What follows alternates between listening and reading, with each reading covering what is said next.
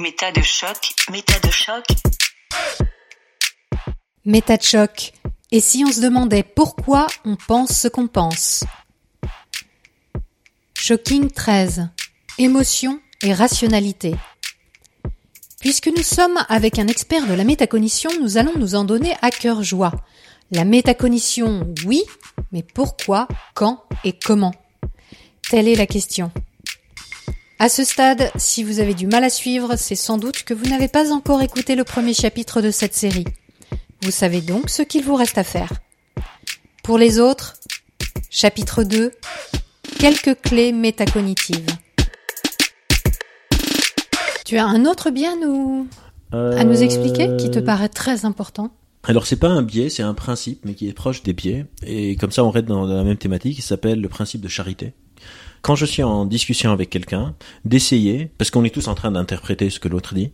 le principe de charité se dit, j'ai un devoir d'interpréter ce que tu dis de la manière la plus forte que je peux, c'est-à-dire de la manière la plus proche de ce que je crois est ton intention. En gros, de pas avoir de mauvaise foi.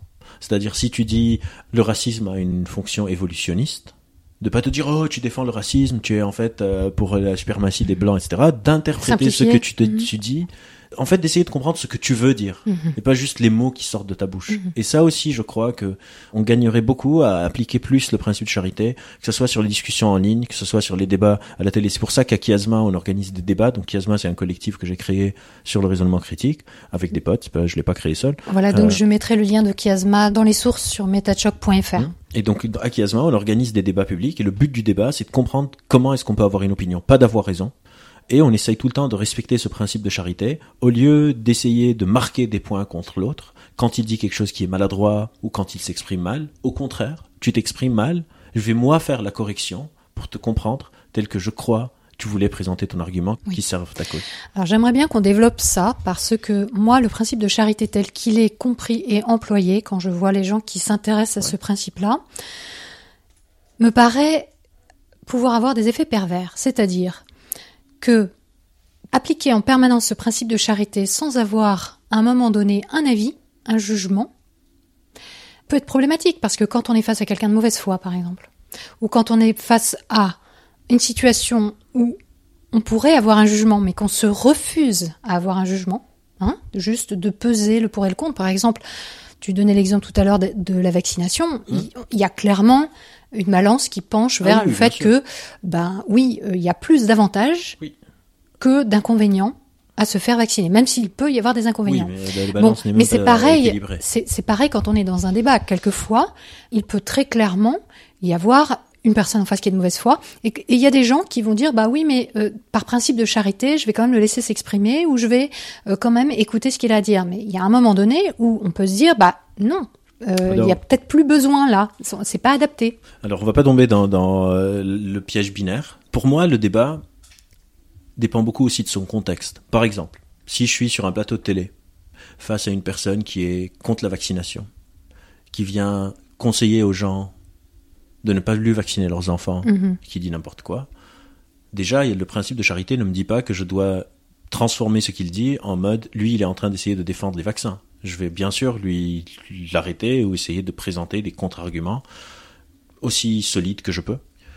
Le principe de charité, c'est quand la parole de l'autre est un ambiguë, donc elle peut être interprétée de plusieurs manières. Quelqu'un mhm. qui dit il faut pas vacciner, il n'y a pas de principe de charité. Elle est en train de, je vais pas, c'est pas à moi de transformer ce qu'elle dit.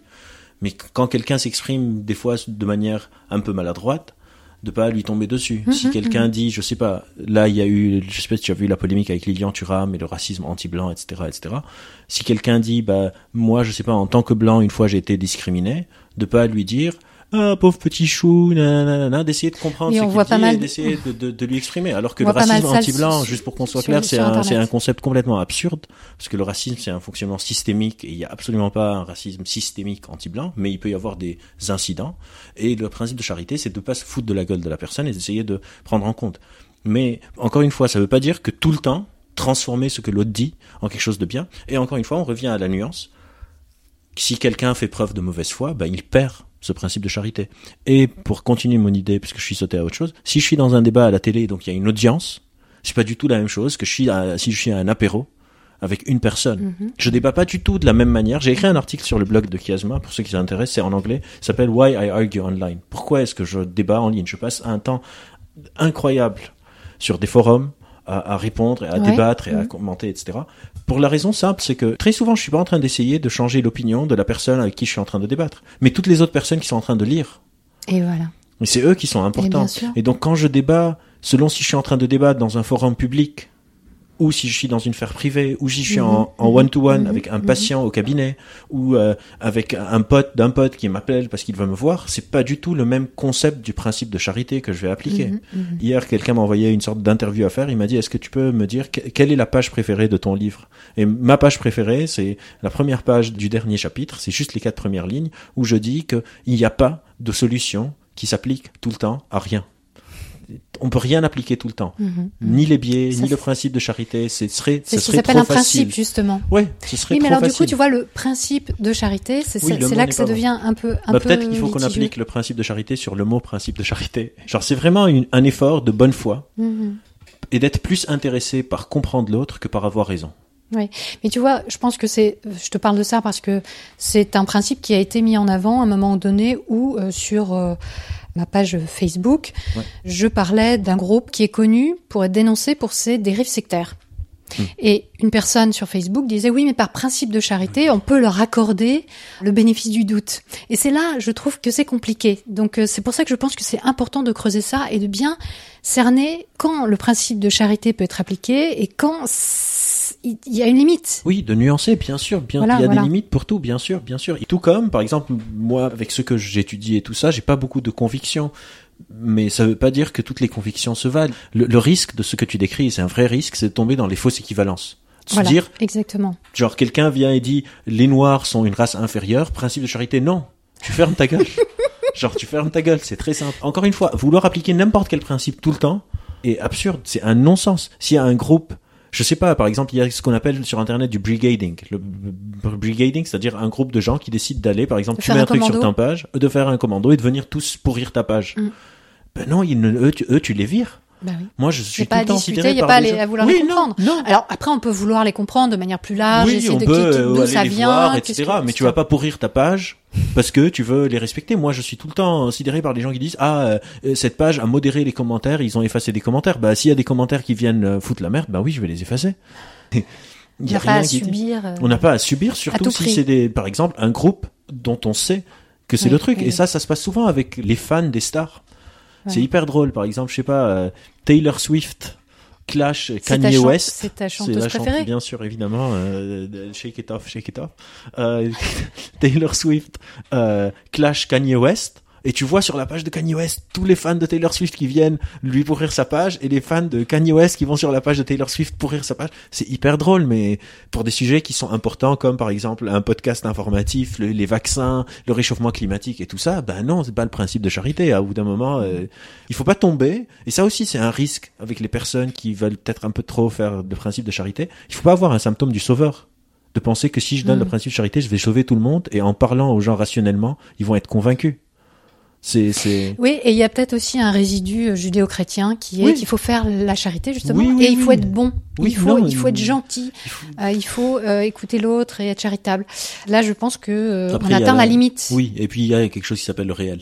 Parce que ça, ça s'appelle un principe. Comme tu Moi, j'ai une, étudiante qui est très dans, il faut écouter les gens, écouter les patients et les psychiatres avec leurs médicaments, ils sont en train de pourrir les gens. Un schizophrène, il est juste en train d'exprimer une souffrance, un paranoïaque, machin, machin. Il faut les écouter, les écouter. Un jour, il y avait une personne qui était à la rue, c'est- malheureux, et qui manifestement était psychotique. Donc, mon étudiante, seule, dans le métro, décide d'aller l'écouter et d'être empathique, machin. Elle s'est retrouvée à l'hôpital. Eh oui. Ça s'appelle le réel. Parce que on, on peut pas sauver tout le monde juste avec la, euh, oui, la personne l'a agressé parce qu'il comprenait pas qu'est-ce qu'elle venait faire là. Elle venait lui dire, euh, je vais vous écouter, expliquez-moi qu'est-ce qui va pas, etc. Ça, ça ne marche pas comme ça. Le réel est, est important. Et il faut essayer de faire de notre mieux et d'accepter aussi les limites. Il y a, les limites. Dire je ne sais pas, dire non, non, je suis pas d'accord et non, je veux pas t'écouter. Le- La, la libération de la parole raciste vient aussi beaucoup de là. Il y a des racistes, je peux pas les changer. Par contre, je veux qu'ils ne parlent pas dans la sphère publique. Les gens n'ont pas à subir leur haine parce que, je sais pas, aux États-Unis, parce que Trump libère la parole. Hmm. C'est c'est pas notre problème. Ils veulent être assis chez eux dans leur sphère personnelle, tant mieux. La liberté d'expression, c'est pas la liberté de la responsabilité de l'expression. J'ai le droit de dire ce que je veux, et moi et une autre personne a le droit de penser que ce que je dis c'est de la merde. Ça respecte le principe de la liberté d'expression. Les gens confondent la liberté d'expression et la liberté de conséquence. Je peux venir sur ta page et t'insulter, j'ai le droit de m'exprimer, tu as le droit de me virer de ta page. Oui, sauf que si tu m'insultes, tu peux être puni pénalement aussi. Aussi, bah, c'est pour ça qu'il y a Donc, des lois. pas si libre que ça de Non, le faire. bah, c'est- c'est- et ça, c'est le contrat social. On décide où on met le curseur. Voilà. À une période, on n'avait pas le droit d'insulter Dieu, puis on a dépénalisé le blasphème. Tant Mm. mieux, mais Mais je crois que tout ça, c'est une question très épineuse qui a trait au jugement. Et Oui. alors, le jugement, où est-ce qu'on met le curseur, bah, justement voilà. Et ça, c'est la, la on grande a besoin question. de, de Et ça peut pas décision être- de groupal. Personne n'a raison sur ce thème. C'est par exemple clairement un thème où la science n'a rien à dire. Mm. La science n'a pas à décider de la morale, de l'éthique, etc. Mm. Il n'y a rien scientifiquement qui dit il faut pas qu'il y ait des discriminations raciales, Mm. il faut pas qu'il y ait des discriminations contre les arabes, contre les homosexuels, etc. C'est un contrat social. On décide tous de partager une valeur. On se dit tous les humains sont nés égaux. Ça, c'est quelque chose de récent. Pendant très longtemps, c'était pas comme C'est ça. une décision. ça- C'est une décision. C'est un- c'est une décision. On décide pour vivre tous ensemble. On Mm. pense qu'il serait plus utile qu'on se considère tous égaux. Mais c'est pas une évidence. Et, et- aussi, et là je pars sur une c'est autre peut-être tangente. totalement mais- faux. Oui, et c'est peut-être, bah, c'est ni vrai ni faux parce que ça ne dépend pas de, de- du monde naturel. Mais là, je vais par- partir sur une tangente. Mais par exemple, un truc qui m'inquiète pas mal aujourd'hui, c'est que on pense que nos acquis sont pour toujours. Alors que les civilisations, l'histoire de l'humanité, c'est une civilisation qui explose. Et je ne suis pas sûr que nos principes de la Déclaration des droits de l'homme, par exemple, va tenir le test du temps. Peut-être que dans 150 ans, une civilisation en montée va dire c'est quoi cette connerie de dire que tous les hommes sont égaux? C'est complètement taré. Eh. Bien sûr qu'ils sont pas égaux. Et ça s'est déjà produit. Eh oui, eh oui. Et on a besoin de défendre ces valeurs, et c'est ça le débat démocratique. C'est c'est une différence d'opinion. Le danger, c'est quand le débat démocratique devient une différence de fait. C'est là où les antivax deviennent problématiques, nier le réchauffement climatique devient problématique. Mais quand on etc. nie les faits. Quand on n'est plus d'accord sur une réalité commune, on peut pas débattre. Si moi je te dis ça c'est un verre et toi tu me dis non c'est une radio, on peut pas débattre. Mais si toi et moi on est d'accord sur le verre et on veut le remplir, et toi tu veux le remplir d'eau et moi je veux le remplir de coca, ça c'est un débat démocratique et ça c'est intéressant et ça ça enrichit tout le monde. Si tu le dis, tu as un troisième billet peut-être à nous proposer? Et peut-être le dernier biais, c'est peut-être aussi une sorte de défense de moi-même, au cas où on va me critiquer sur ce que je dis, c'est le biais de la fausse équivalence. De pas croire que, parce qu'on relativise, parce qu'on nuance, que tout se vaut. Ouais. Ah ça c'est super important. La nuance ne veut pas dire que tout se vaut. C'est Mhm. essayer de voir où sont les curseurs. Mais souvent, quand je m'entends moi-même, j'ai l'impression que je donne l'impression que je dis que tout se vaut au final, que chacun se raconte une histoire et du coup que toutes les histoires se valent. Non. Non. Pour tout ce qui est trait au monde naturel, la science n'est pas une démocratie. On expérimente, on réfute, on avance, on réfute, on avance, on réfute, on avance, on réfute, on avance. Et pour le reste, bah, il y a le bien collectif, il y a la sociologie, il y a la philosophie, il y a le débat démocratique, etc. Tout ne se vaut pas. Mais ça veut pas dire que tout est extrême, tout est binaire. Et voilà, encore. C'est- ça la complexité et c'est ça qui, c'est ça qui nous rend intéressant. On serait pas intéressant sinon. Genre vraiment. Si on pouvait tout, euh, si on avait un modèle théorique en cinq minutes, ce serait pas intéressant. Mais je pense que le biais de la fausse équivalence, c'est aussi quelque chose de très important pour pas croire que nuancer, ça veut dire mettre tout à pied d'égalité. Oui, et ça c'est vraiment quelque chose qu'on retrouve énormément dans. Tu parlais de la loi de l'attraction et des, des croyances New Age dans ton livre. Ouais. Et une particularité vraiment très très claire euh, des croyances New Age spirituelles aujourd'hui, c'est ça. C'est tout le monde a raison, personne n'a tort. Il y a une vérité transcendante à laquelle nous n'avons pas accès, et en attendant, bah, toutes nos vérités personnelles sont vraies, sont une part de cette vérité ultime. Oui. Donc finalement, bah, ça donne lieu à tous les excès, à toutes les possibilités. Euh, même les abuseurs ont raison d'abuser. Euh, Les victimes doivent accepter euh, leur statut de victime parce que elles l'ont choisi et, euh, et elles ont raison d'avoir choisi puisque c'est leur karma ou puisque c'est leur histoire personnelle de progression vers la cinquième dimension. C'est pas par hasard que les gourous euh, finissaient au lit avec leurs adeptes. Bah oui. Ou s'enrichissent. ou avec leur ou leur argent ou etc. Je, sais sûr. pas, je conseille euh, aux gens qui nous écoutent de regarder le documentaire Wild Wild Country sur Oui. euh, la secte d'Osho, Oui. Osho, le gourou de l'amour, le gourou de l'amour. effectivement, c'est très éloquent. Hein, on part d'une idée bienveillante, une idée perfection, une idée d'illumination. 15 Rolls, Rolls Royce. Voilà, euh, et ça se termine avec des mitraillettes, du, Ouais. du poison et un camp encerclé par la police. Ouais, mais Euh, juste, et ça continue aujourd'hui. Il y a plein d'organismes, je peux les citer parce qu'ils m'énervent, mais euh, c'est pas nécessaire. Qui, qui aujourd'hui, le gourou, il est blindé aux as et il convainc les gens que c'est pas grave d'avoir de l'argent, mais il faut pas y être attaché. Moi, j'y suis pas attaché. Mais vous, si vous avez de l'argent, vous y êtes attaché, donc il faut pas que vous en ayez. Tu penses à qui? Ah, par exemple, là, je vais me faire beaucoup d'ennemis parce que des potes à moi sont dedans. C'est un truc qui s'appelle Isha Yoga. C'est un gourou qui s'appelle Jaggi Vasudev, qui sévit un peu beaucoup au Moyen-Orient, en Afrique. Et il est déjà venu à Paris faire des conférences. Et le mec, il a 10 Rolls-Royce. Mm. Il était au, au sommet du G20. Genre, il est invité dans des trucs très très grands. Il a des thunes à n'en plus finir. Et il demande des donations des gens. Et les gens le donnent. Et, et c'est pas seulement lui. Et là, je vais me faire encore plus d'ennemis, mais au point où j'en suis, la mère Teresa. Mhm. Mère Teresa, elle disait euh, laissez les enfants souffrir, c'est dans la souffrance qu'ils sont le plus proches de Jésus. Tout à fait. Et quand elle, elle était malade, elle allait se faire soigner dans les meilleurs hôpitaux au monde. Mhm. Euh, D'ailleurs, son but n'était pas de soigner les gens, mais de les convertir. oui, et de les rapprocher les a- de Jésus quand dans elle leur les misère. Oui, oui, mais c'est euh, Donc elle a laissé mourir énormément de gens oui, parce que c'était pas ça son objectif. bah oui, Mhm. C'est malheureusement comme Oui. ça. donc, Et il y a euh, pareil euh, une, une gourou qui est assez connue en France, qui s'appelle Ama, qui est une indienne, qui est euh, la gourou du du câlin. Et elle, c'est pareil, elle tient une multinationale avec tout un tas de choses qu'elle met en avant, des centres d'aide, d'éducation, etc. Mais en réalité, elle brasse des millions et des Oui, millions et, il des millions. même, et il faut même pas chercher du côté des mystiques. Il y a la dernière fois, j'ai vu une patiente est venue me voir et elle m'a montré une vidéo d'un coach machin de loi de l'attraction. Qui, je dirais pas son nom, mais ses Si, si, initiales, c'est Olivier Maldorieux. C'est juste les Ah, initiales. je le connais pas. Bah, tant mieux. Attends, t'as dit Oli- Olivier Maldorieux, qui se présente comme un docteur expert en neurosciences, alors que j'ai cherché, il n'a pas vraiment fait de neurosciences. Et lui, par exemple, il fait une démonstration. Je vais faire un post sur Facebook sur ça, mais c'est juste que j'ai pas eu le temps encore. Il prend une pièce. Il dit notre cerveau a un champ magnétique Mhm. qui peut attirer des choses et donc il prend la pièce, il la colle sur son front. et il Donc dit, ça, bah c'est la voilà, loi de l'attraction. c'est- le, champ magnétique qui a fait coller la pièce. Si je mets la pièce sur le frigo, ça colle pas, alors que c'est juste sa peau qui est peut-être un peu Il euh, qui a du sébum. Ouais. Mhm. Et c'est pas seulement ça. Après, si toi tu veux aller voir Monsieur Maldorieux, il faut presque écrire une lettre de motivation. Ça coûte genre 3000 euros le week-end avec lui, etc., Mhm. etc., pour t'apprendre ça. Et, et ça court les rues. Rhonda Barnes avec euh, The Secret qui a vendu des millions. C'est un n'en plus finir. Et, et souvent sur des personnes qui sont en situation un peu de détresse, qui cherchent des réponses rapides et on leur vend ça.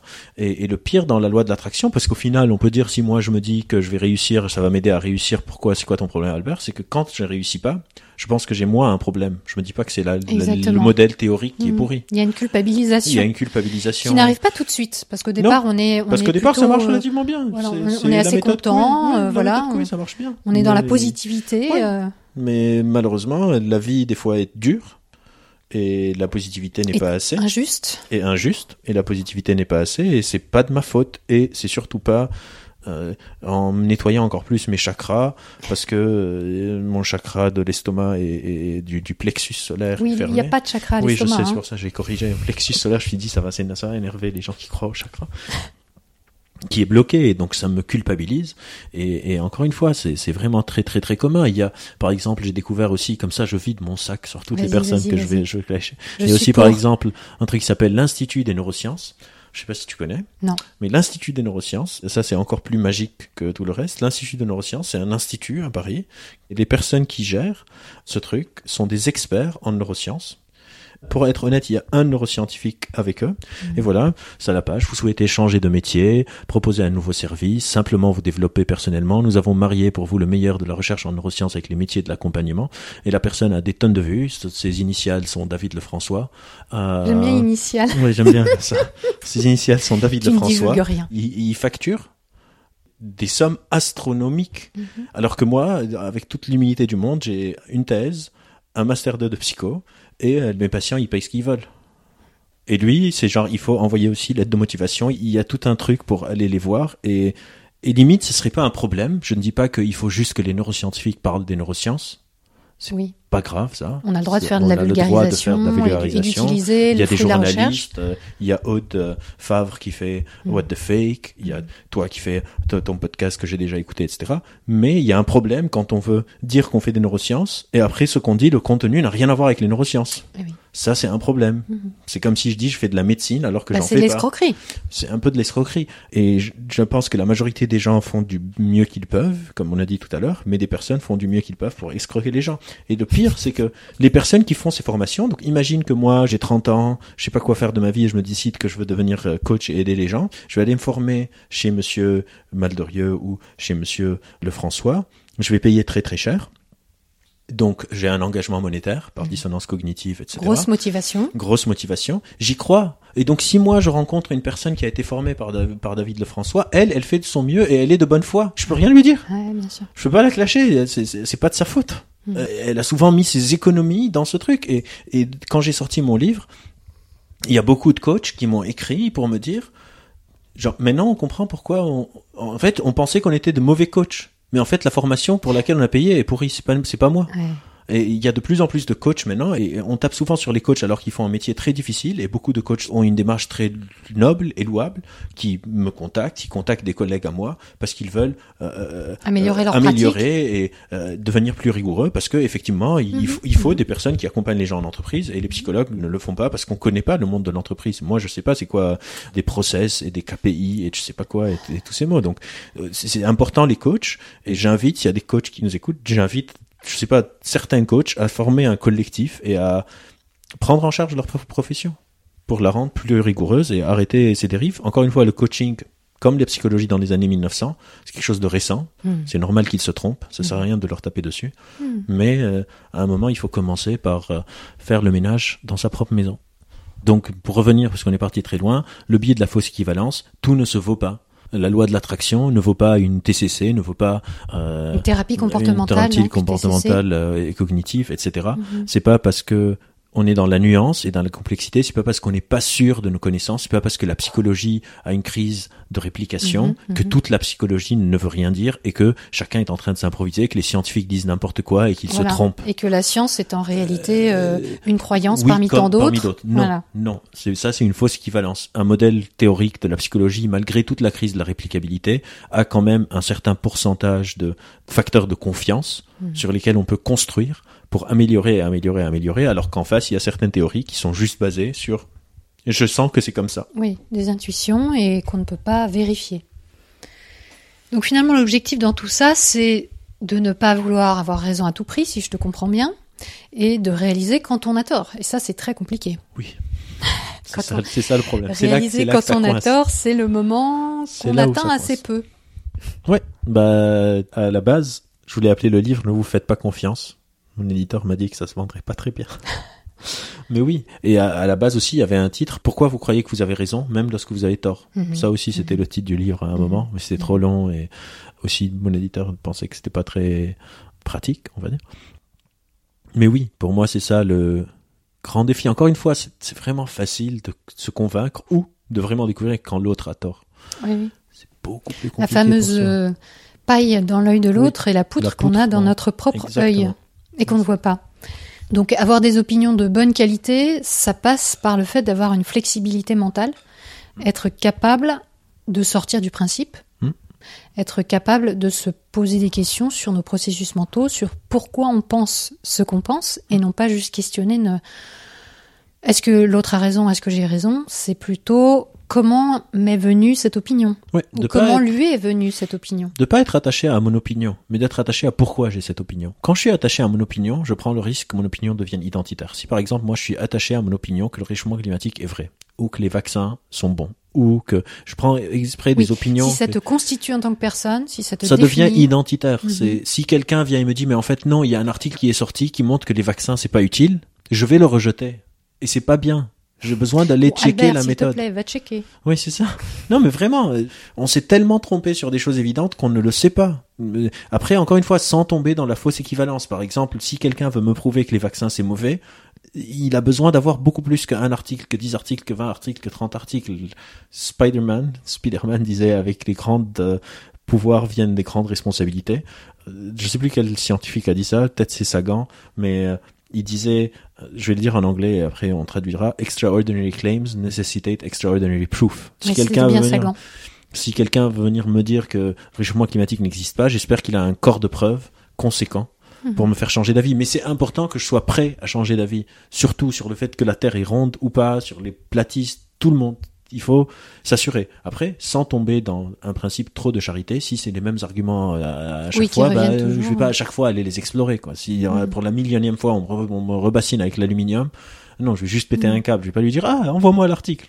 Oui, donc quand on déclare quelque chose d'extraordinaire, Il faut avoir des preuves. il faut avoir des preuves extraordinaires en face. Et c'est pas forcément à celui à qui on dit une chose extraordinaire de prouver que c'est faux. Oui, Justement, c'est à nous d'apporter la preuve de cette chose Et comment on mesure si c'est extraordinaire? Ben, On regarde quel est le corps de preuve qui sous-tend quelque chose. Par exemple, le corps de preuve qui sous-tend la théorie de l'évolution est extraordinaire. Si quelqu'un veut venir réfuter la théorie de l'évolution, il lui faut un corps de preuve aussi extraordinaire que celui qui la sous-tend. Mhm, mhm. Pas genre, hein, il y a un os qu'il en a trouvé, je sais plus où, j'étais dans une vallée, et bim, toute l'évolution est fausse. Non. Et alors, une autre chose que j'ai comprise en lisant ton livre, c'est que bah, les biais cognitifs ne sont pas toujours négatifs. C'est-à-dire, quelquefois, ils nous sauvent la mise. Et en fonction du contexte, eh bien, ils peuvent être euh, positifs. Oui, on est dans une ère, parce qu'on a le big data et tout ça, on pense que plus on a d'éléments, et plus notre décision va être bonne. Mais c'est pas vrai. Des fois, elle est vite. L'intuition, Hmm. par exemple, si je suis un joueur de jazz, et j'ai de l'expérience, et tu me demandes de faire un solo, Mm. j'ai besoin de le faire intuitivement, sinon Oui. je peux rien faire. Moi, je joue euh, à la console, genre presque de compétition. Le moment où je suis Semi-pro. ou même un peu plus que semi-pro, disons pro mais pas pro-pro. Le moment où je suis sur un niveau et je commence à réfléchir, je perds. Eh oui. Et, et du coup, dans plein de contextes, les biais redeviennent des heuristiques quelque part, et c'est une bonne chose. C'est-à-dire, encore une fois, c'est cette, cette idée de nuance. Il n'y a rien qui est tout le temps bon ou tout le temps mauvais. Gerd Gigerenzer, qui est un des plus grands euh, opposants à, à Kahneman, il dit less is more. Des fois, avec moins d'informations, Mhm. on fait de meilleures Mhm. décisions. Et il donne l'exemple Oui. d'un business où ils voulaient savoir qui cibler de leurs clients. Il dit soit ils peuvent prendre en compte l'ancienneté, le genre, l'âge, leurs derniers achats, etc. et faire toute une matrice de données pour pouvoir cibler et personnaliser. Soit ils font un truc heuristique, donc biaisé quelque part. Ils disent toutes les personnes qui n'ont pas acheté depuis quatre mois, on va les cibler, et tous ceux qui ont acheté depuis quatre mois, on va pas les cibler. Et quand ils font ça, ils remarquent que la méthode de 2, la méthode avec less is more, marche mieux. Et, et, et Donc, au moins, c'est plus. moins c'est plus. Et des fois, euh, effectivement, les biais, Quelquefois, le bénéfice. euh, le bénéfice est beaucoup plus est- est important que de en- tout traiter. mhm, C'est, mhm. on, on est, on On a pas cette- obligé de systématiser, en fait. Exactement, on a cette, cette envie aujourd'hui, grâce au, au big data, grâce à nos Mhm, avancées technologiques, de vouloir modéliser avec le maximum. La dernière fois, j'ai eu un débat sur Facebook avec quelqu'un, il me disait si on fait une grosse matrice de tous les inputs que reçoit le cerveau, on peut prédire tous les outputs du cerveau. Mais il n'y a rien qui dit que ça c'est vrai. Il n'y a rien qui dit Qu'est-ce que que ça ça veut dire? Je comprends pas. Genre si on systématise, c'est-à-dire si je peux créer une matrice avec toutes les données, donc la température, l'humidité, mon matériel génétique, ma culture, tout, tout, tout, tout, tout, tout, tout, tout. On fait un mix? On, on fait un mix, on peut prédire comment l'individu va, va agir. Ah, Un, ce- c'est pas réfutable, donc on peut pas savoir. Mais deux, même si on fait ça, il y a rien qui dit que ça va être mieux que par exemple, je vois quelqu'un. Euh, je vais donner un exemple drôle. Je vois mon neveu qui bouge ses jambes et je sais qu'il veut faire pipi. Hmm. J'ai pas besoin de faire une analyse scientifique de toutes les données, de, de, Calculer la de- de fois où il a calculer été, la nombre où de il a bu, euh, la, la, la rapidité de filtrage de ses reins, etc., etc. Ah oui, non. Non, je vois un enfant qui fait comme ça, qui a la bougeotte euh, très spécifique de mon neveu, et je sais, je lui dis arrête de jouer, tu veux faire pipi. Il dit ah ouais merde, et après il va faire pipi. Euh, les biais, le mot biais est problématique. Le mot biais est chargé. Ouais. Il est chargé comme Ouais. une erreur.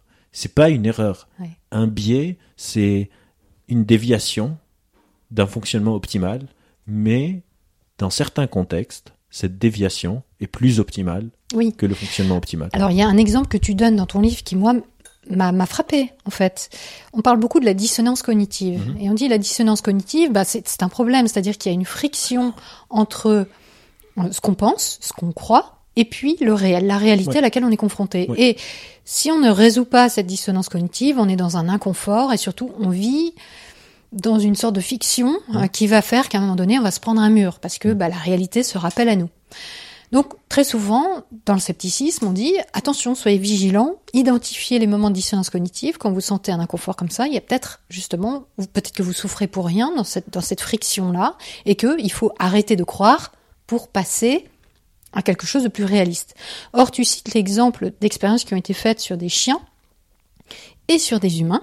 Ils sont dans une cage ou dans un espace clos et les chiens, on les soumet à des décharges électriques. Et il y a des chiens qui vont euh, pouvoir euh, appuyer sur un bouton pour euh, Échapper. échapper, éviter d'être électrocutés, en gros. Mmh. Et puis d'autres chiens qui sont dans une cage également et qui ont un bouton, mais ce bouton est inactif. Donc ils peuvent essayer, et ils le font, d'appuyer sur ce bouton. Ils se rendent très vite compte que, en fait, le bouton ne les empêchera pas d'être électrocutés. Et au bout d'un moment, ils acquièrent ce qu'on appelle l'impuissance acquise, qui est donc que ces chiens-là qui voient qu'ils n'ont plus de prise sur le réel vont tout simplement l'accepter et se coucher au sol. Et à chaque fois qu'il y aura une décharge, ils l'acceptent et voilà. Donc ils sont pas dans la dissonance cognitive, ils acceptent la réalité.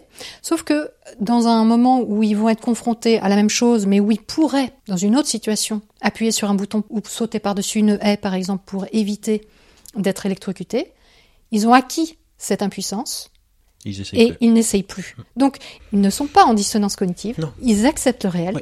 Or, s'ils étaient en dissonance cognitive, ça leur sauverait la vie et ils pourraient s'enfuir. Exactement. Donc dans la première phase, ils développent ce qu'on appelle une impuissance adaptative. Et dans la deuxième, quand ils ont à nouveau la chance de s'enfuir, on appelle ça une impuissance acquise. C'est-à-dire ils ont la chance de, de s'en sortir. Et, et euh, la dissonance cognitive, ce qu'il faut éviter, c'est pas la dissonance. Ce qui est important, c'est comment est-ce que je la résous. Mm. C'est comment est-ce que je la résous Parce que euh, il faut l'identifier il déjà. faut l'identifier. Et Léon Festinger, qui a hypothétisé la théorie de la dissonance cognitive, l'hypothèse de la dissonance cognitive, il dit qu'il y a plusieurs façons de réduire la dissonance cognitive. On peut soit modifier le sens qu'on donne à quelque chose, soit modifier notre croyance vis-à-vis de quelque chose, soit modifier notre comportement, etc. Et donc, comment on réduit la dissonance est beaucoup plus important que la dissonance en elle-même. Donc, par exemple, ces chiens, ils réduisent leur dissonance en s'adaptant. C'est très, très, très mauvais. Moi, donc, je suis d'origine libanaise, je suis libanais.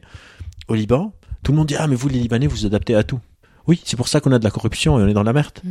Parce que les gens se sont habitués à ce que leurs politiciens leur piquent dans euh, leur, leur sous, que qu'ils volent les Ils se taxes du soumettent pays. à, à cet Ils état se de fait. soumettent à état de fait parce que, alors qu'ils pourraient peut-être faire quelque chose, mais ils essayent même plus parce qu'ils ont rationalisé leur dissonance Mhm. et du coup ils ont plus cette gêne.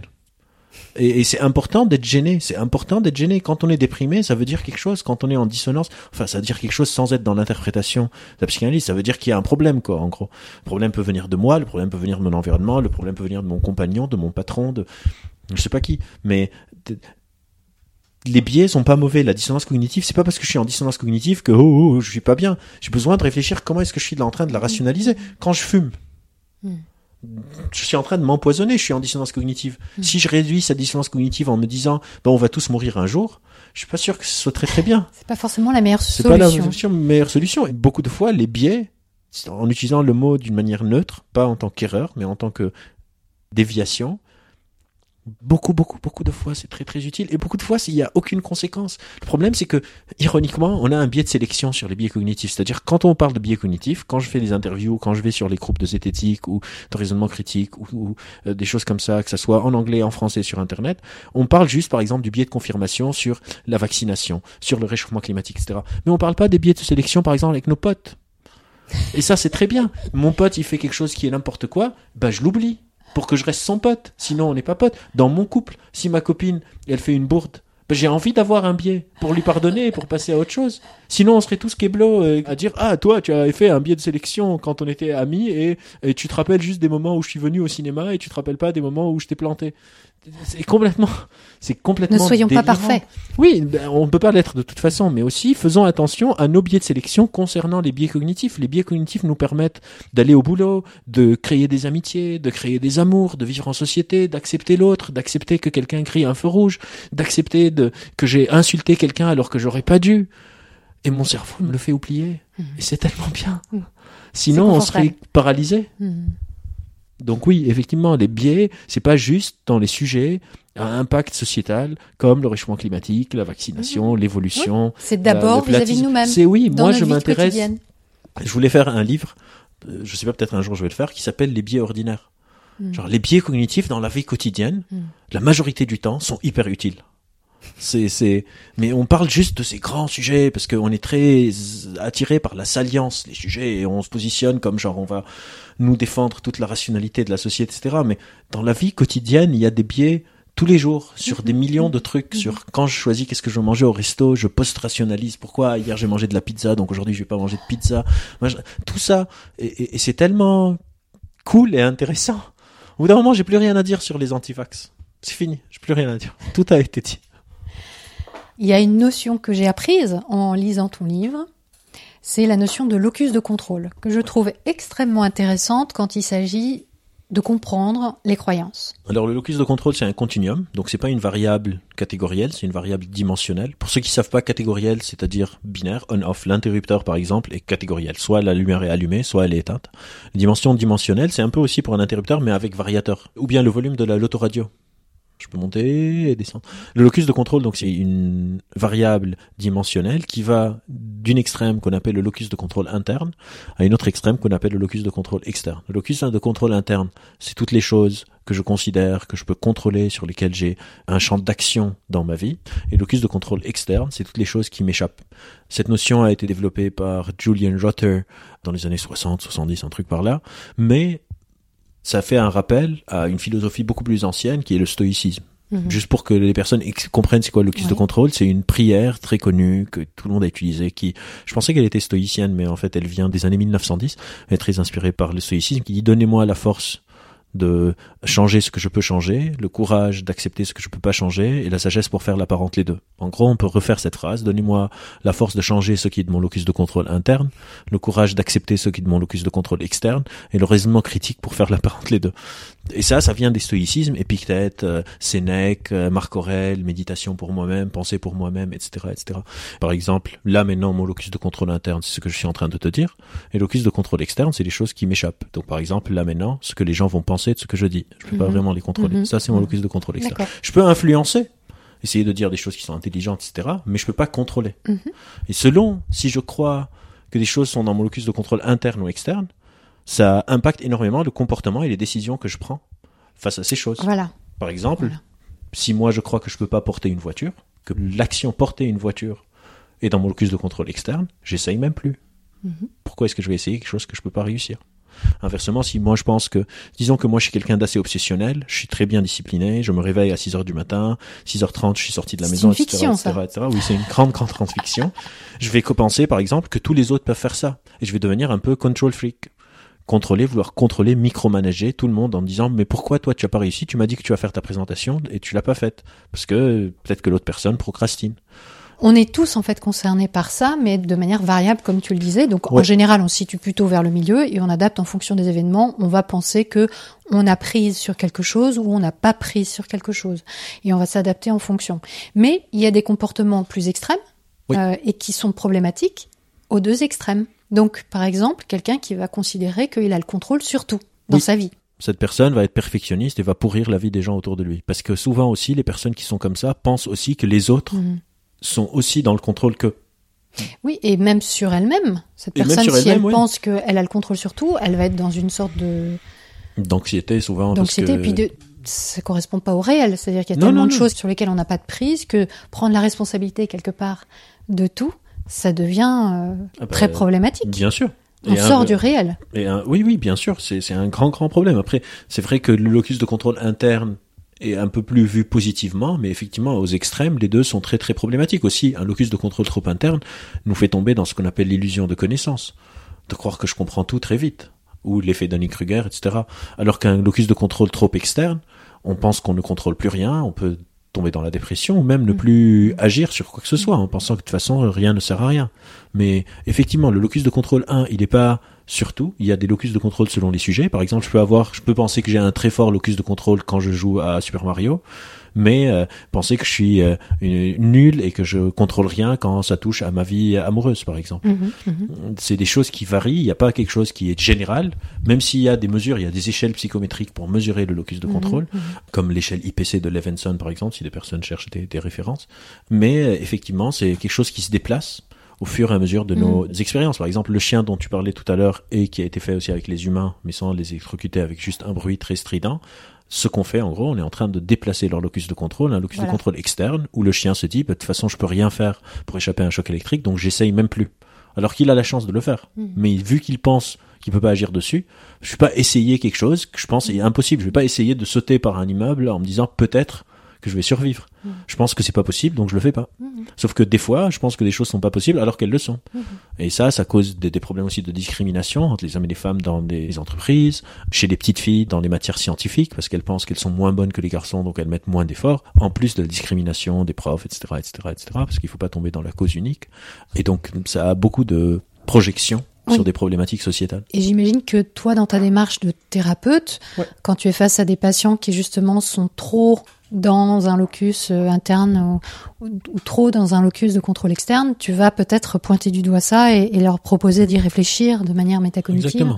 sur le mode de fonctionnement. On va essayer de recalibrer euh, le locus de contrôle pour qu'il soit euh, plus proche des compétences réelles de, de la personne qui est en Mhm. face de moi.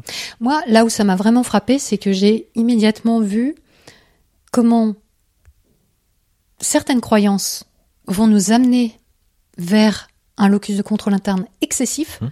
et comment certaines autres croyances vont nous amener à un locus de contrôle externe excessif. Et je pense par exemple au New Age, on parlait de la loi de l'attraction tout à l'heure. La loi de l'attraction consiste à dire mes pensées créent ma réalité, donc je vais tenter de contrôler mes pensées, ce qui évidemment est impossible, mais je vais donc prendre la responsabilité totale de tout ce qui m'arrive dans ma vie. S'il m'arrive quelque chose de bon, c'est grâce à moi. S'il m'arrive quelque, enfin, c'est grâce à moi. C'est ma pensée. J'ai projeté quelque chose de positif. Il m'est revenu des énergies positives dans ma vie. Si par contre je suis malade du cancer, c'est que j'ai des énergies négatives qui sont en fait le reflet de mes pensées négatives. Et on va être dans un désir d'hyper-contrôle de ces pensées tellement excessif qu'on sort complètement de la réalité et on va pas, par exemple, aller chercher un traitement pour son cancer parce qu'on pense que c'est totalement lié à sa pensée. Pire, on va aller essayer de nettoyer nos pensées, de, de faire ce qu'il faut pour racheter notre karma, pour racheter tout ça, souvent dépenser de l'argent sur des pierres qui vont nettoyer mes auras pendant que Voilà. je dors, sur des amulettes, sur des, etc., etc., etc., en essayant de potentialiser mes pensées pour que l'univers réponde à mes demandes. Et là, on voit clairement, Voilà. par exemple, ce fonctionnement quasiment euh, obsessionnel. Voilà, on Euh, arrive à des retrouve. comportements obsessionnels, euh, la pensée magique qui crée Oui. une anxiété énorme. Au Et une compte. culpabilité, c'est-à-dire si j'ai un problème, c'est Voilà. c'est ma faute. Alors que encore une fois, le, le, c'est très pervers ces fonctionnements parce que effectivement, on appelle ça des facteurs confondants. Avoir euh, un, un outcome positif, c'est-à-dire imaginer des résultats positifs, aide jusqu'à ce que ça n'aide plus. C'est-à-dire si moi je vais aller jouer à un match de tennis, bien sûr que c'est bien que je me dise j'ai une chance de gagner. Sinon je tombe dans la puissance acquise. Oui. Mais sauf que c'est ce qu'on appelle un facteur confondant parce que si un jour je perds, je caricaturise, au lieu d'aller m'entraîner, peut-être je vais me dire il faut que je y croie encore plus. Et c'est ça le problème. C'est-à-dire il y a un effet de positif. bonne, de Oui. l'action correcte. qui- Mais il y a un effet positif aux pensées magiques de la loi de l'attraction, c'est que avoir une, une pensée positive a un effet. Sauf que Oui, cet effet a une limite. Oui, la prophétie prophétie autoréalisatrice. Oui, mais la loi de l'attraction, c'est bien au-delà de la prophétie Oui. autoréalisatrice puisqu'il y a une envergure spirituelle. Oui, mais le problème aussi, c'est que quelqu'un peut croire à la, à la loi de l'attraction, par exemple, ou à la pensée positive, ou à tout ça, et que ça marche pour lui pendant dix ans. Mhm. Et et plus ça marche, et plus ça devient dangereux. Parce que le jour où ça ne marche plus, cette personne aura le réflexe de se dire, il faut juste que je nettoie mes pensées. Mhm. Et c'est là le danger. Moi, quand on me demande, c'est quoi ton opinion sur l'homéopathie, sur la pensée magique, on me dit pourquoi ça te dérange Albert et tout ça, je leur dis, vous, vous regardez quand ça marche. Oui. Moi, je regarde quand ça ne marche pas, quels sont les dégâts. Mhm. Et c'est ça qui est grave. Et pour moi, s'il y a quelque chose qui, qui marche pour 80% des gens, mais les 20% d'autres, ça les détruit, c'est pas bon. Oui. Et ça, c'est un biais de sélection, en l'occurrence, qui est très, très, très euh, commun. Oui, en fait, en l'occurrence pour la loi de l'attraction, pour moi l'avoir vécu et avoir euh, surtout euh, beaucoup côtoyé ce milieu, je vois qu'à terme et assez rapidement, euh, on est toujours confronté dans la vie à des choses qui viennent contredire cette croyance. Alors on peut se mettre des œillères et, et- et- et ne Ouais, pas vouloir les voir, payer, mais je veux dire, on, je veux dire, ça ne met pas dix ans pour qu'on s'aperçoive que ma pensée ne crée pas ma réalité. Mais on peut s'y accrocher. Et moi, je m'y suis accrochée pendant 10 ans, euh, et même pendant 15 ans. Euh, donc c'est possible de s'y accrocher, mais ça veut pas dire que ça marche. Oui, mais je veux dire, c'est-à-dire on peut s'y accrocher. ça veut pas dire que ça fait du bien. Non, non, Non bien sûr que non, mais je veux dire, c'est-à-dire on peut passer 10 ans sans avoir un obstacle qui soit assez Suffisamment gros. suffisamment Mm. gros Mm. pour que ça soit assez pour faire Ah, bien ce point d'inflexion. Bien sûr, bien sûr. On peut, on moi, j'ai plein même de pendant potes- 50 ans, Oui, et surtout qu'il y a beaucoup de gens maintenant qui rentrent dedans alors qu'ils sont jeunes, donc 19, 20, Bah, 21, tout va bien, ils 22. tomberont pas malades tout Ils de vont suite. pas tomber malades vont tout de pas- suite, ils vont, ils vont peut-être avoir une rupture amoureuse, c'est très facile à rationaliser, ils vont échouer à une classe de, de fac, ils vont pas avoir un concours. C'est pas la, la fin du monde et donc cette pensée peut parce que aussi en face ils vont trouver un conjoint ou une conjointe, ils vont réussir quelques examens, ils vont voyager, ils vont passer de bonnes vacances et ils vont trouver toute une communauté Tous, de gens vont qui vont être d'accord avec eux. Exactement. aussi. Et, et c'est ça un peu le, le, vont les le- le- le problème, c'est que ça prend trop de temps pour que la réalité, la grande égalisatrice, vienne égaliser tout ça. Eh oui. Et alors après, à l'opposé, dans le locus de contrôle externe, par exemple, il y a l'astrologie, c'est-à-dire que tout est écrit, Mmh. Ouais. c'est le destin. Ouais. Et là, bah, quoi que je fasse, de toute façon, c'est écrit. Hein, donc, Moi, euh, ça, ça alors là, c'est pareil, c'est-à-dire que ça peut soulager au départ. On peut dire ah bah ah je suis pas responsable. Voilà, bon, c'est pas grave, c'est pas de ma faute, ou alors euh, ça ira mieux plus tard parce que le destin, bah, c'est écrit, mais on m'a dit que ça allait s'arranger dans Mmh. trois mois ou dans deux ans. Mais au bout du compte, l'astrologie, euh, bah, qu'est-ce que ça fait? Ça fait que si on est poursuivi par le malheur, c'est comme ça. eh ben c'est sans issue. On n'a plus d'agentivité, on n'est plus agent de notre vie. Et l'astrologie fait ça, mais aussi la religion. Dieu fonctionne de Mm. manière mystérieuse. Moi, je dis Mm. souvent, et je vais me faire encore des ennemis. euh, Allez. je dis souvent que genre la religion, surtout la les religions judéo-chrétiennes musulmanes, genre les religions monothéistes, Monothéiste. leur but quelque part, c'est de faire en sorte que les pauvres restent pauvres. Mhm. C'est genre si tu es Le pauvre, statu quo social. oui, c'est Dieu, euh, il a des plans pour toi et je suis désolé, le mec qui est né riche, qui a aucune éthique, qui prie jamais, machin, il est encore riche, mais toi qui es né pauvre, va te réfugier chez Jésus et, et, et, Ça et- ira et mieux il après, a, surtout. et oui, et il a des plans pour toi pour après, donc Ouais. pourquoi tu veux te soucier Quand de maintenant? Il y a une sorte de perte d'agentivité totale quand on est dans ce locus de contrôle externe. En arabe, on a même le concept du maktoub, ça veut dire c'est écrit, que, que c'est écrit. Et effectivement, genre, moi, si je suis convaincu que c'est écrit et tout, je reste chez moi, je joue à la console. Pourquoi prendre la tête avec autre chose, quoi? Et après, vu que la religion est non euh, réfutable à nouveau, euh, ils vont dire bah oui, par exemple, ma famille est assez euh, croyante et, et j'oppose souvent, je dis à ma mère oui, mais si c'est les saints pour qui tu pries qui font tout ça et tout, bah moi je vais plus aller au boulot, je reste chez moi et toi tu pries Mhm, et euh, les confs et les bouquins et tout ça, ça va me tomber dessus.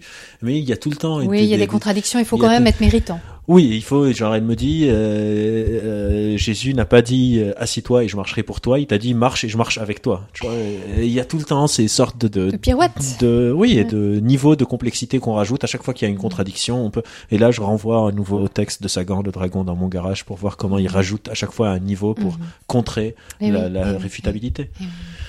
Et après, notre cerveau, les biais et tout ça, ça, s'occupe de ça. Genre, je prie pour que quelque chose fonctionne, pour que ça soit un maktoub. Quand ça fonctionne, donc, je sais pas, mon père a une opération médicale très importante et moi, je crois au destin. Je prie et l'opération se passe bien. Je dis merci, mon Dieu. Oui.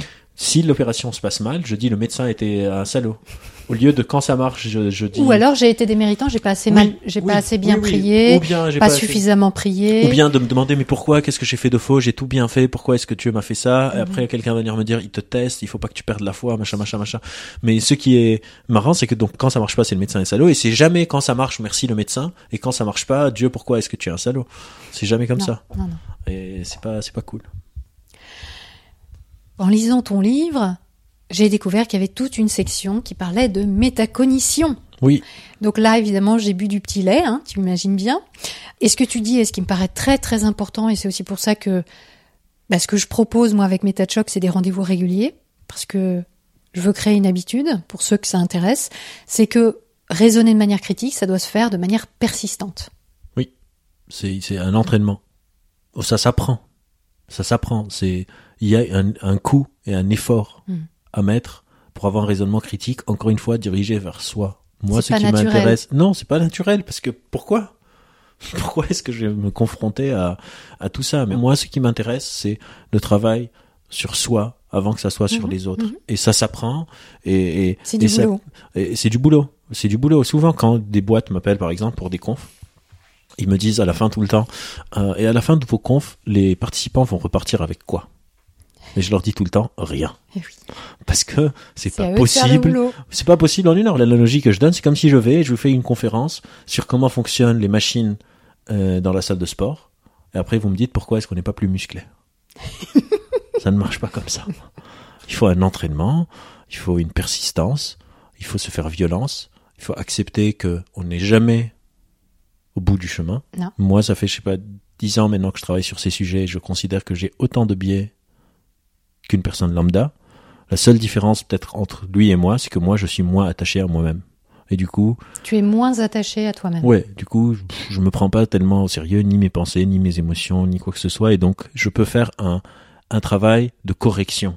Voilà, toi, tu, tu veux, en fait, par cette euh, activité, cette recherche que tu mènes, te protéger toi-même, quelque part. De moi-même. Et, et inciter les autres à, à se poser des questions là-dessus aussi. C'est-à-dire que euh, il faut douter de nos intuitions, il faut douter de nos émotions, il faut douter de nos pensées. Mm.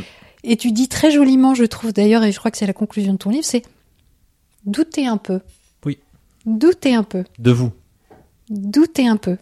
Et c'est pas genre, allez, il faut tout remettre en Non. cause, il faut y aller, il faut tout C'est bas- trop facile. voilà, faut tout bazarder, faut mettre un coup de bazooka sur tout. Non, c'est pas ça, c'est. Un tout petit juste peu. un peu. Un peu. Juste un peu. C'est ça. Et ça, je trouve ça génial. Et ça rejoint cette idée de flexibilité, parce que c'est pas du tout tout ou rien. Non, Encore une fois. non, c'est jamais. c'est rien. juste, tiens, on a une certaine flexibilité, on va se poser la question, on réfléchit, on se documente peut-être, on identifie, tiens, là il y a une émotion, qu'est-ce qui se passe? Pourquoi quand je parle de tel sujet, il y a cette émotion qui remonte? Tiens, c'est intéressant. Ou ça, ça me paraît évident. Pourquoi ça me paraît évident? Qu'est-ce qu'il y a derrière? D'où ça vient? Voilà. Et tout ça, c'est quelque part. Alors, on n'est pas obligé de faire ça 24 heures sur 24, Ah non, non. mais ah non non non, mais euh, mais c'est quelque chose qui justement nous permet de gagner en flexibilité. Et du coup, de pouvoir intégrer, avoir plus de chances d'intégrer les nouvelles informations qu'on reçoit du monde, au lieu de juste les les forcer dans mon modèle existant. Mm, mm. Euh, le, dernier chapitre, celui dont tu parles, commence par une citation du Doctor Who, qui dit réfléchir, c'est juste une manière élégante de dire changer d'avis. Parce que c'est vraiment ça, genre réfléchir. Si je réfléchis juste pour confirmer, c'est réfléchir. Et encore une fois, pour moi, tout ça, c'est tourner vers soi. C'est douter un peu de moi-même, douter un peu de ma rationalité. On est dans une ère, et je pense qu'on en parlera peut-être tout à l'heure, où on pense que la rationalité est supérieure aux autres. Mais moi, beaucoup de fois, je doute de ma rationalité, je fais confiance à mes émotions. Des fois, je fais confiance à mon intuition et je crois ni mes émotions ni ma rationalité. Mais en tout cas, la flexibilité mentale, c'est cette capacité à pouvoir négocier avec soi-même qui je suis en train de devenir. On est tous tout le temps en train de changer. Tous, tout le temps. Là, quand tu pars de chez moi, moi je serai changé et toi aussi. Un tout petit peu, tout petit, tout, tout, tout, tout petit peu. Donc il y a cette barre qui est en train de bouger tout le temps. Moi, ce que j'invite à faire, c'est de juste essayer autant que possible, et notre marge de manœuvre est probablement très très très petite, Mm. mais d'essayer autant que possible, d'au moins prendre conscience vers quoi on se dirige. Par exemple, dans, les, dans le livre, je donne l'exemple d'une personne jalouse. Encore une fois, personne ne se dit quand je serai grand, je vais être jaloux. Mm. On le devient, on l'a pas choisi. Le but, c'est de petit à petit, au lieu de renforcer par dissonance, par tous les mécanismes que j'aurais explorés dans le livre, donc la dissonance cognitive, l'impuissance acquise, nanana, quels sont ces comportements, quelles sont ces émotions, quelles sont ces pensées, quelles sont ces intuitions qui peuvent faire en sorte que cette barque que je suis, au lieu de continuer à aller inexorablement vers un peu plus de jalousie, que je puisse un tout petit peu la dévier de l'autre côté. C'est vraiment, c'est tout. De, de commencer à me dire, j'ai pas choisi qui je veux, j'ai une idée de qui j'ai envie d'être, comment est-ce que je peux avoir les outils pour avoir mon mot à dire, en sachant que il y a de fortes chances que ça ne marche pas. Parce que c'est très très difficile, on ne sait pas si c'est possible. On ne sait pas si Bah, c'est possible. dans certains cas, ça fonctionne. Oui, dans certains cas, ça fonctionne, mais pourquoi ça fonctionne? Franchement, Ah, on n'est pas encore, euh, on n'est pas sorti de l'auberge. C'est-à-dire, Mm. personne ne dit qu'on n'est pas, on, on tape tout le temps sur la psychanalyse, mais les TCC, ça marche un peu mieux, mais est-ce qu'on sait pourquoi encore? Encore, pas de fausse équivalence, mais pas d'arrogance non plus. Et puis une autre chose aussi qui est importante, c'est que quelquefois on, identifie une émotion, on voit bien qu'il y a un problème, mais on ne peut pas forcément trouver la raison d'où vient cette émotion.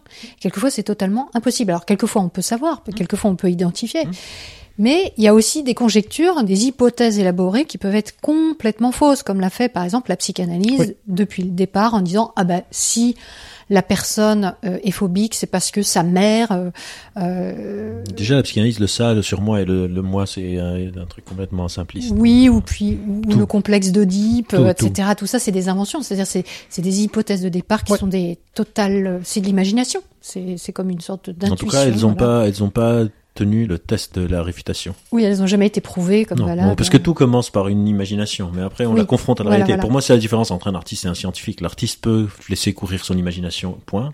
Le scientifique laisse courir son imagination, puis a le devoir de le confronter au réel. Mhm.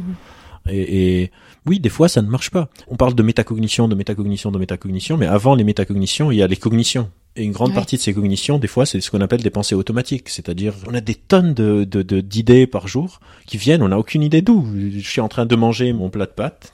J'aime beaucoup les pâtes, donc je, je suis en train de manger mon plat de pâtes et mon cerveau m'envoie une image d'un souvenir d'il y a dix ans, quand j'étais en train de marcher avec des potes sur les quais, par exemple.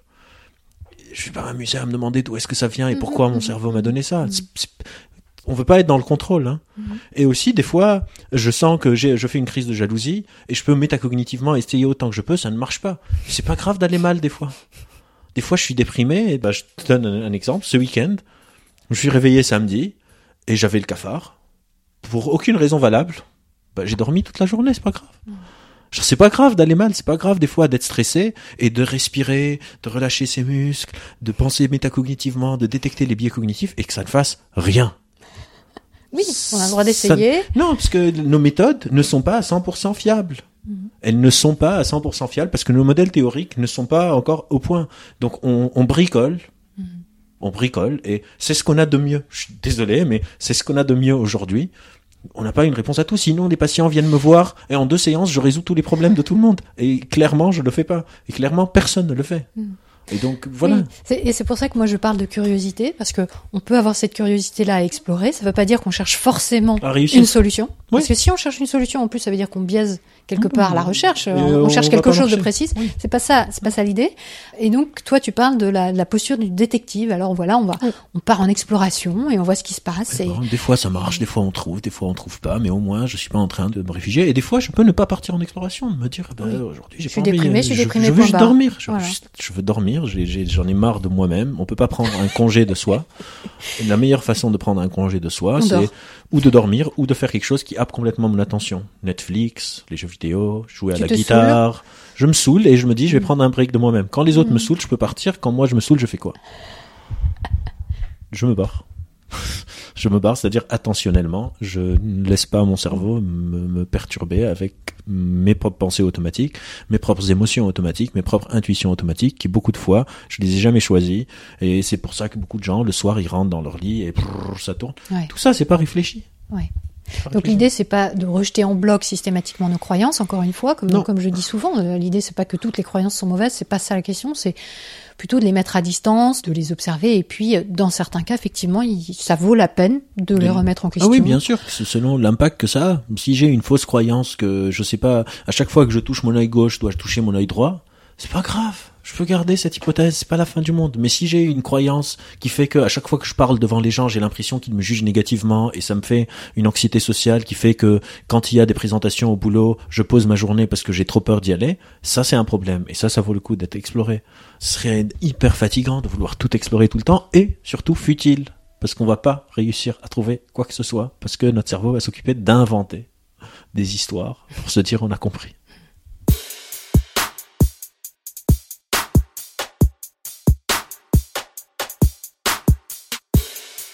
N'oubliez pas de mettre un pouce bien haut et aussi de voter sur votre application de podcast préférée si vous voulez que Méta de Choc figure dans la shortlist des recommandations à côté des émissions sur où trouver une dinde de Noël vegan, comment se maquiller dans le noir ou pourquoi les critiques du Sénat contre la fermeture de la Mivilude ne changeront pas le cours de l'histoire. Merci, merci aux généreux donateurs qui sont les poumons de Méta de Choc. Chaque semaine, j'offre à tous et toutes une émission gratuite et sans publicité. C'est osé, je sais, mais j'y tiens. Si vous aussi vous voulez que ça dure, aidez-moi à atteindre l'équilibre financier en faisant un don libre sur tipeee.com. Le lien est en description. Dans le troisième et dernier volet de cette série, vous découvrirez le fin mot de cette histoire de Reiki. Oui, méta choc, c'est le moment de la semaine qu'on attend avec impatience, mais qui nous titille, qui nous gratte et qui nous énerve. Et avouez-le, ça fait tellement de bien. À vendredi prochain donc, à 18h pour le chapitre 3. D'ici là, prenez le temps d'observer la manière dont vous pensez et de la questionner. Vous n'imaginez pas ce que vous pensez.